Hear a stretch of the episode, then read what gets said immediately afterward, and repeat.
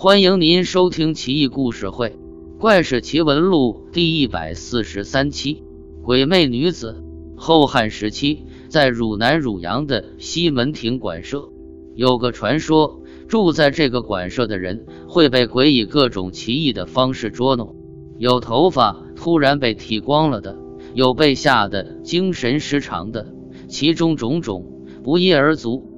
这天，有个在郡中做事奉院的一路人郑奇，因是要去西门亭。夕阳西下，有纸币车。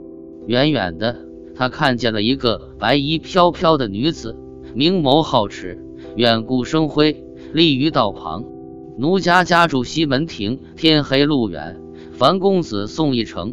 好个清脆明快的关中女音，让郑奇很是不忍。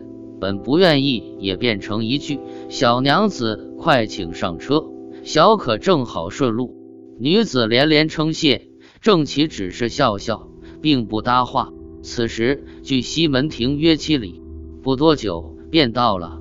郑琪下车，牵女子之手，正欲送到楼上，立足将她牵至一旁，说：“再不听闻此楼闹鬼，兄台还是不要去吧。”正说：“我不怕。”于是和女子一起上楼，夜色如漆，两人胼手抵脚，相拥而眠，如同夫妻。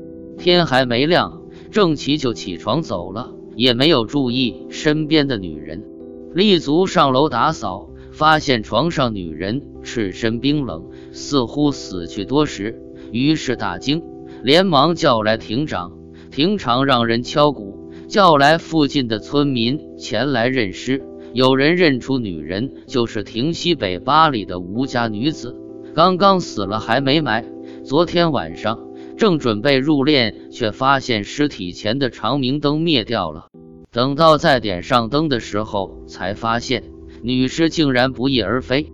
众人已惊吓了一个晚上，他们就让死者家属把尸体领回去。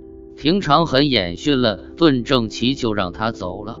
郑琪上路之后，走了几里路，突然感觉肚子疼，逐渐变得疼痛难忍。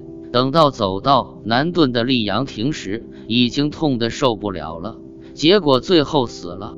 从此以后，那楼就再也没有人敢登上去半步。